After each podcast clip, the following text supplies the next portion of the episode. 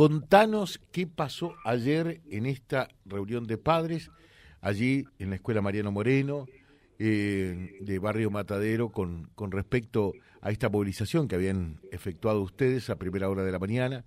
Vía Libre estuvo allí cubriendo todas las alternativas eh, de lo que ocurría, habló con ustedes.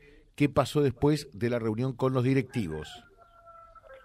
Eh, no llegó nada porque se nos raían en la cara la directora que en agosto se jubila, la vice en un año y tengo entendido que una viajó a Rosario un mes y estamos muy tristes por el niño de 11 y nos ponen la ley y el protocolo y nos obligan a que lo llevemos estando los otros niños ahí o virtualmente le darán clase en la casa pero no estamos seguros de nada sería tenemos miedo de mandar a nuestros hijos a la escuela y quisiera saber dónde están los movimientos que defienden a los niños o porque es un nene no vienen a defenderlo. O cualquier político que se acerque a apoyarnos todo lo que estamos ahí y todos los barrios lo vamos a votar desea el partido que sea pero que aparezcan porque están perdidos. La, la próxima manifestación sería concretamente ahora el lunes.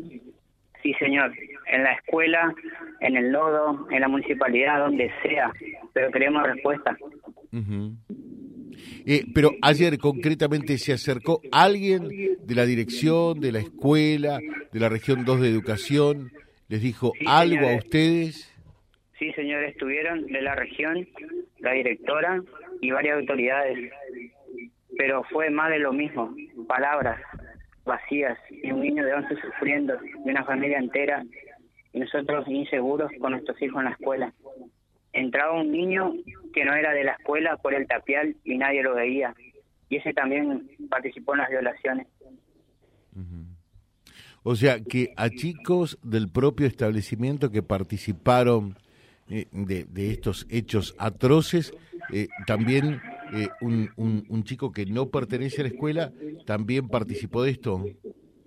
Sí, tenemos datos que va a la escuela, la, para aquel lado no se puede decir, eh, es mayor, 16 creo que tiene. Y en el patio se ve que nadie los cuida porque entraba por el tapial y se le preguntó a la hijo en ese momento en la radio y ella tampoco estaba al tanto de que eso estaba pasando, sería. Ahora, eh, ¿cuál es la respuesta en sí que ustedes reciben? Eh, ¿Por qué los chicos esos tienen que seguir allí? Eh, ¿Por qué todos tienen que, que seguir como está? ¿Hay alguna respuesta concreta? Eh, te van con el reglamento, el protocolo, que son menores, que tienen que ir a la escuela, que no los pueden echar. Pero yo creería que en una institución de menores podrían estar, porque no le pegaron una piña, lo violaron a ese nene. Y también le dije que mi nene fue arrastrado para llevarlo al baño y se defendieron entre compañeritos, porque no había ni un mayor cuidándolo. Y, lo, y ahí lo soltaron y se salvó mi nene, que va a tercer grado. Claro, e, ese es el tema que se presenta también, ¿no? Eh, porque los abusadores tienen qué edad concretamente? Eh, 13, 14, 15 y es cuarto 16. Claro, 16 con chico eh, de 11 años, ya hay una diferencia eh, y, un, y un desarrollo, entre comillas, eh, muy distinto psicológicamente, ¿no?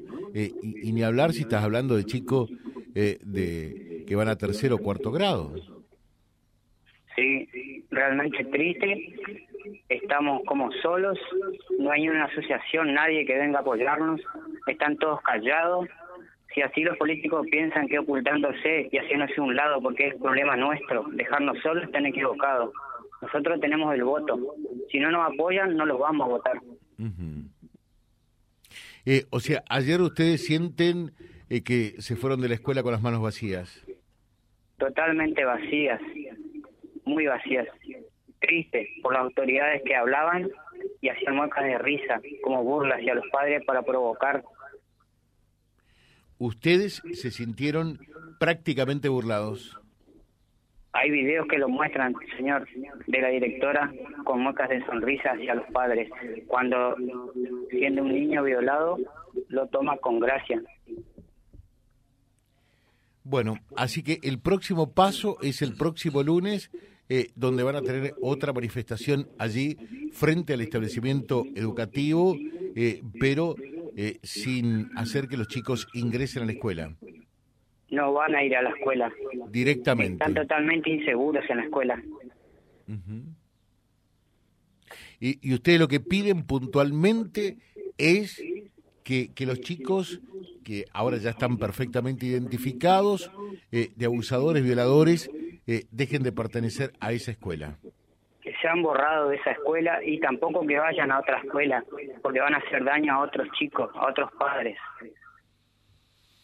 Claro, eh, ¿sabés que anoche reflexionaba sobre esto y decía, eh, de repente se trató de idear un sistema especial para el chico que fue víctima eh, de estos hechos desleñables, eh, pero nada especial para los abusadores. Quizás los que tienen que quedarse en su propia casa son los abusadores y la víctima poder seguir yendo a la escuela, ¿no?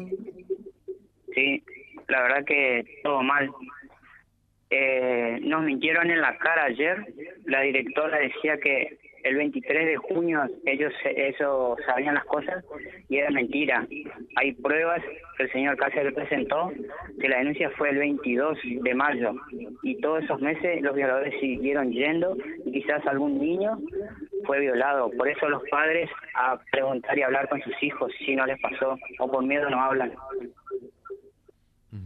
Marcelo, y, y, y, pensás por allí, porque ayer lo decían, lo dejaban entrever, que algún otro chico haya tenido que vivir una situación semejante, similar?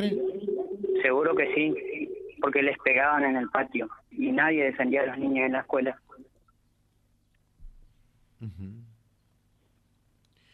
Ojalá que se pueda solucionar esto. ¿Qué es lo que más duele de toda esta situación? El accionar de los directivos. No hay derecho de ningún niño ahí. Te dejamos un saludo, Marcelo, y quedamos al aguardo, por supuesto, los micrófonos del programa eh, abiertos para que ustedes puedan decir lo suyo, ¿no? Veo que hay mucha gracias, bronca, señor. que hay mucha indignación y que también hay temor, hay miedo, ¿no? Mucho miedo. Gracias. Gracias, Marcelo www.vialibre.ar, nuestra página en la web, en Face, Instagram y YouTube. Vía Libre Reconquista. Vía Libre. Más y mejor comunicados.